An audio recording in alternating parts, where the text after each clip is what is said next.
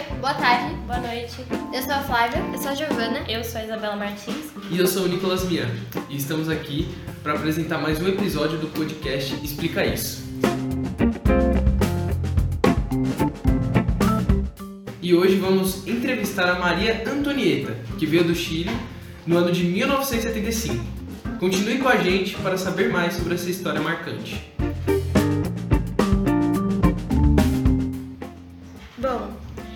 Foram os motivos que te levaram a mudar de país? É, em primeiro lugar, um dos principais motivos foram o trabalho. Meu marido trabalhava na área de metalúrgica e lá no Chile não tinha é, emprego para esse tipo de, de profissão. Então ele veio para cá e aqui começou a trabalhar na Mercedes-Benz. Então um dos motivos foi esse, ou seja, a parte econômica. E quais foram as suas dificuldades ao mudar de país? Minhas dificuldades, a principal delas foi o idioma. Eu não entendia nada, nada, nada de português. E também eu cheguei aqui, não entendia o que as pessoas falavam comigo, elas não entendiam o que eu falava com elas, então foi uma dificuldade muito grande, não saber o idioma. Com o tempo, eu comecei a assistir programas de TV de criança, porque eu tinha um filho de dois anos naquela época, meu filho tinha dois anos, e, e ele assistia desenho animado e foi assim que eu comecei a entender um pouquinho de português e fui aprendendo algumas palavras aos pouquinhos. Mas foi a TV que, através da TV que eu aprendi. Ao chegar aqui, é, teve algum choque cultural? Tive, por exemplo, os costumes do povo brasileiro em comparação ao chileno são bem diferentes. Então, muitas coisas, eh, o jeito das pessoas daqui com o jeito das pessoas de lá, os costumes, eh, muita coisa, muita, muita diferença tinha entre os, os dois países. Você poderia dar alguns exemplos desse choque cultural? Eh, por exemplo, a comida. A comida lá, lá do Chile não tem nada a ver com a comida daqui. Então, isso me chamou muita atenção no começo, porque as coisas, por exemplo, lá o feijão a gente come, come com macarrão. Aqui é feijão com arroz. Então, para mim foi muito chocante. Eu falava, mas meu Deus, como eu vou comer esse feijão com arroz misturado? Era difícil de, de aceitar. Mas as pessoas aqui falavam para mim, mas como que você está comendo feijão com macarrão? Tipo de um sopão que a gente faz. Depois, com o tempo, eu fui me acostumando a essa parte da comida e fui achando bom, cada vez melhor, aprendendo novas culturas, novos costumes. Foi legal. E qual era o seu prato preferido no Chile, assim, que você sentiu mais falta quando você chegou aqui no Brasil? É uma, um prato chamado caçuela, que é o tipo de uma sopa que tem batata, carne, abóbora, várias coisas, arroz. É, é um prato meio esquisito, mas que para mim era muito bom. E a empanada chilena, que é a empanada feita com carne. É muito boa a empanada. Esse é o meu prato preferido. Hum. Era Mas hoje, qual que é então? o feijão com arroz, principalmente a feijoada. Apesar que eu sou vegetariana, então eu não como carne. Mas mesmo assim a gente faz feijão preto, com arroz, com tudo que a feijoada tem, mas sem a carne só. Mas o prato que eu acho assim o melhor. Mas você costuma cozinhar essas comidas que você comia antes aqui também? Na cozinha? Eu faço a mesma coisa. Tanto é que eu passei isso para meus filhos, que também cozinham a mesma coisa. Meus netos comem eh, as comidas do Chile, que são lentilha, que aqui não tem costume de comer, né? Eu acho, porque eu nunca ve- vejo as pessoas comer toda semana lentilha, grão de bico, mas a gente faz não salada, a gente faz um prato mesmo principal. Então eu passei essa tradição para eles, mas também eu cozinho muito com essa comida brasileira, que eu acho muito boa. Na sua vinda para o Brasil, o que mais te impactou? Quando eu cheguei aqui no Brasil, eu fui morar na Praça da República, numa pensão.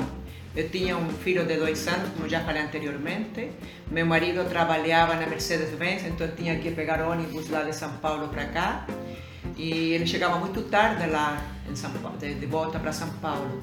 Então eu ficava sozinha, olhando pela janela, vendo assim só prédios. Eu não sabia que eu achava naquela época que não tinha assim famílias, casas como como eu estava acostumada. Eu era, eu tinha 17 anos, né?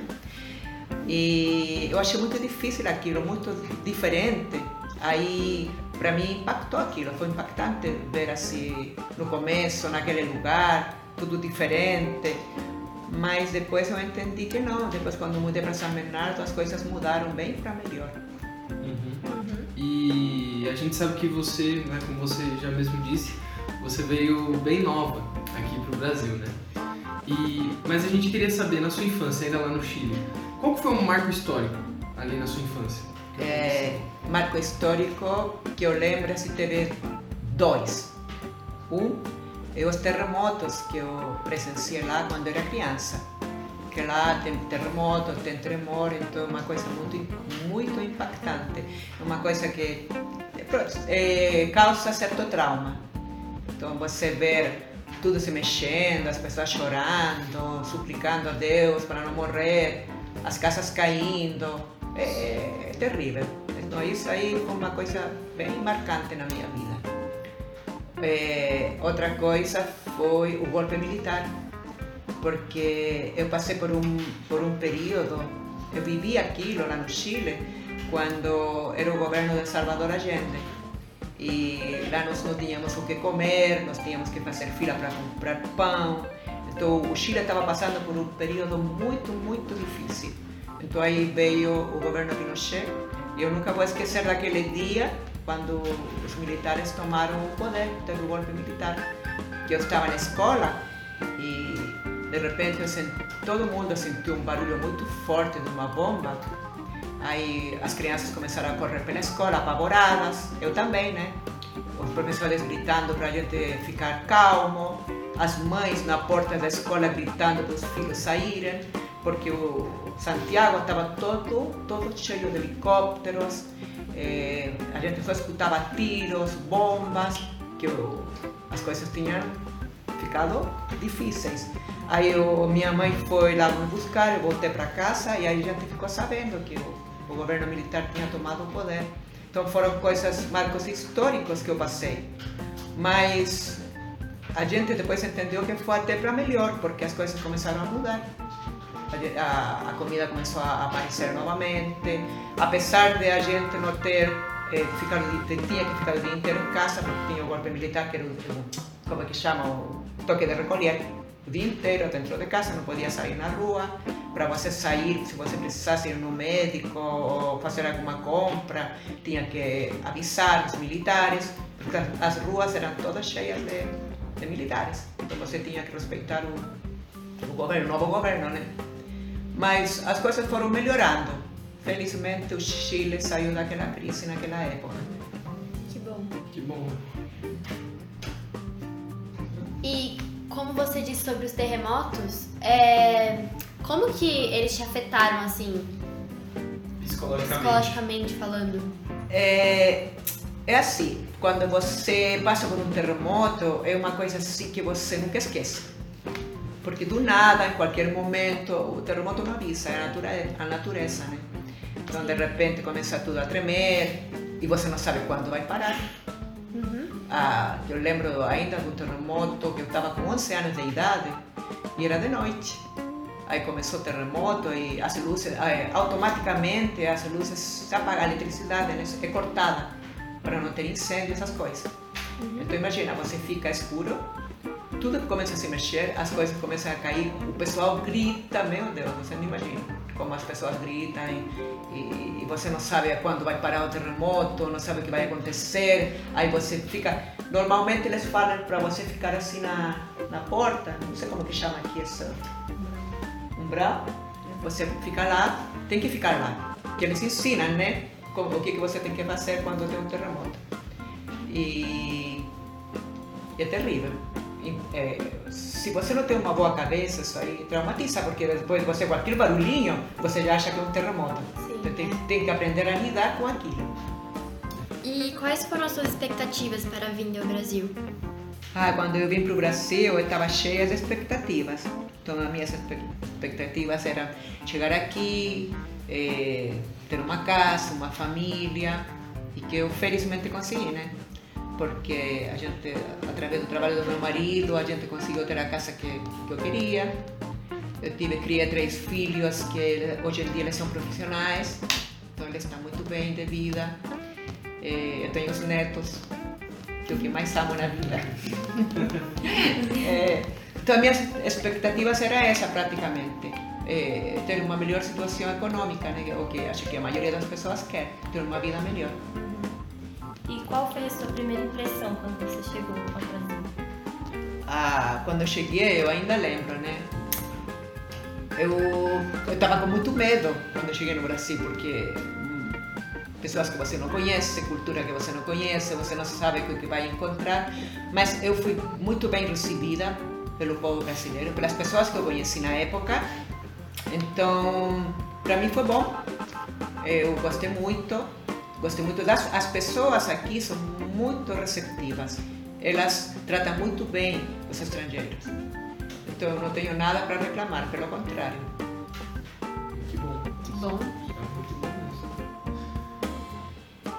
E, assim, falando das impressões, das diferenças do Brasil com o Chile, é, você sentiu alguma diferença climática, algo do tipo assim? Sim, senti mesmo.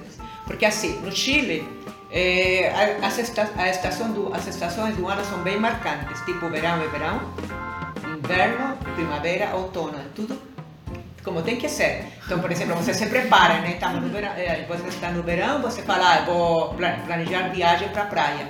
Aí você pode fazer isso. E quando eu cheguei aqui, não era igual. Aqui era verão, inverno, tudo às vezes na mesma semana. Então, para mim foi muito, achei muito diferente. Isso aí foi difícil de me acostumar. Eu achava muito diferente aqui. Eu planejava, tipo, vamos domingo na praia, chegava no domingo e estava chovendo. Aí eu falava, meu Deus, não é nada a ver. Mas é isso. Qual foi a coisa mais difícil que você achou assim deixar o país? a, a saudade da minha família. Porque eu deixei a minha mãe, meu pai, a família toda. E eu- meu filho, com dois anos de idade, sentia saudade do, do meu pai, da minha mãe. Ele ficava chamando eles. Então, é- isso foi o mais difícil, a família. Que você, nossa, chegar, imagina, três horas e meia de viagem de lá para cá. Então foi muito chocante. Assim, cheguei aqui e, e naquela época, não é como hoje, que hoje tem as redes sociais, que você já manda um WhatsApp, já conversa, já vê a pessoa. Para uma carta, para eu mandar uma carta para eles, demorava um mês para chegar lá. E a resposta deles para mim, mais outro mês. Então imagina o que, que eu sentia. A minha vontade era de voltar para lá, eu chorava muito, chorei muito morando aqui, porque eu queria ir para lá, ficar com minha mãe, com meu pai, meus irmãos. Então foi difícil, isso foi. E você já fez alguma viagem visitando seus parentes lá no Chile? Ou pretende fazer mais algumas, se você já fez, né? Já, já fui muitas vezes, no começo eu ia muito para lá, tipo todo ano, a cada dois anos. Hoje em dia eu não vou mais, bom, desde que começou a pandemia eu não fui mais, porque por causa da pandemia, mas eu sempre fui visitar meus pais, a meus irmãos, minha família. Fui muito para lá.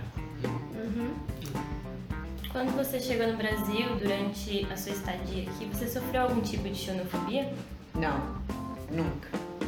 O pessoal aqui, como eu já falei anteriormente, as pessoas são muito receptivas, são muito boas. É, você, depois que você, é assim, quando você, que nem vocês são brasileiros, vocês vão para outro país, aí vocês veem a diferença do, das pessoas. Então, eu achei sempre o povo brasileiro muito bom. Assim, pessoas muito carinhosas, sabe? Eu gosto daqui do povo brasileiro. Nunca tive, não tenho nenhuma reclamação. No começo, quando chegou ao Brasil, você gostaria de voltar pro Chile? No comecinho eu queria voltar, hoje em dia não. Hoje em dia eu amo morar aqui, já estou acostumada, já faz, ó, eu morei mais tempo aqui do que no, no meu país, quando eu nasci, né? Então eu considero aqui meu país, não voltaria mais para lá não. Acho que encerrou. Eu tenho uma pergunta, curiosidade que eu acabei lembrando. É sobre o fuso horário. O fuso horário é bem é diferente? Foi. Não, é pouquinho, é, sempre foi uma hora. Ai, Tipo, muda, é, lá é um pouquinho mais cedo e aqui um pouquinho mais cedo, sempre foi assim, uma hora. então não não é- foi uma dificuldade Não, não, não, não. se acostumar. Não. Facinho. Quando você viaja para o Chile, você sente diferença do povo chileno com o povo brasileiro? Ah, sim, com certeza. Porque o povo brasileiro não tem nada, nada a ver com o chileno. No começo, quando eu cheguei aqui, ah, eu gostava mais de lá, lógico, do- das pessoas de lá. Mas depois, com o tempo, não. E quando eu chego lá, eu não aguento, não aguento o pessoal de lá. As pessoas são muito chatas. Porque, tipo assim, eu vou dar só um exemplo. Eh, se você está no centro de Santiago fazendo compras, passeando e você tem vontade de ir no banheiro, e você chega no restaurante e pergunta para a pessoa: Eu posso usar o banheiro? Eles vão falar para você: Não. Se você não consumir alguma coisa, você não pode entrar. Tipo assim. Mesmo com criança, que já aconteceu com a gente, né? Quando eu ia para o Chile, as crianças eram pequenas, eu precisava usar o banheiro para as crianças, eles não deixavam entrar. Então, antes de eu vir para cá, eu, eu achava normal. Depois que eu vim para cá, falei, meu Deus, eu não gosto de lá. Porque aqui não, aqui o, o- as pessoas são diferentes, são melhores nesse sentido. Então aqui você, aqui o, o pessoal, sabe, mais simpático, é, Uhum, mais educado. compreensivo Educado. é do que tinha acontecido com os outros, os outros membros da minha família. Só que eu daqui conseguia me comunicar com eles, com todos. Então eu ajudei eles e falando como que estava um, como que estava o outro. Então eu acho que a tecnologia, nossa, foi a melhor coisa. Para, pelo menos, bom, para tudo, né? Porque hoje em dia eu consigo falar com eles por câmera. Então ficou bem mais curto, bem melhor. Uhum. Obrigado. De nada. E é isso. Fiquem com o próximo episódio aí do podcast Explica Isso.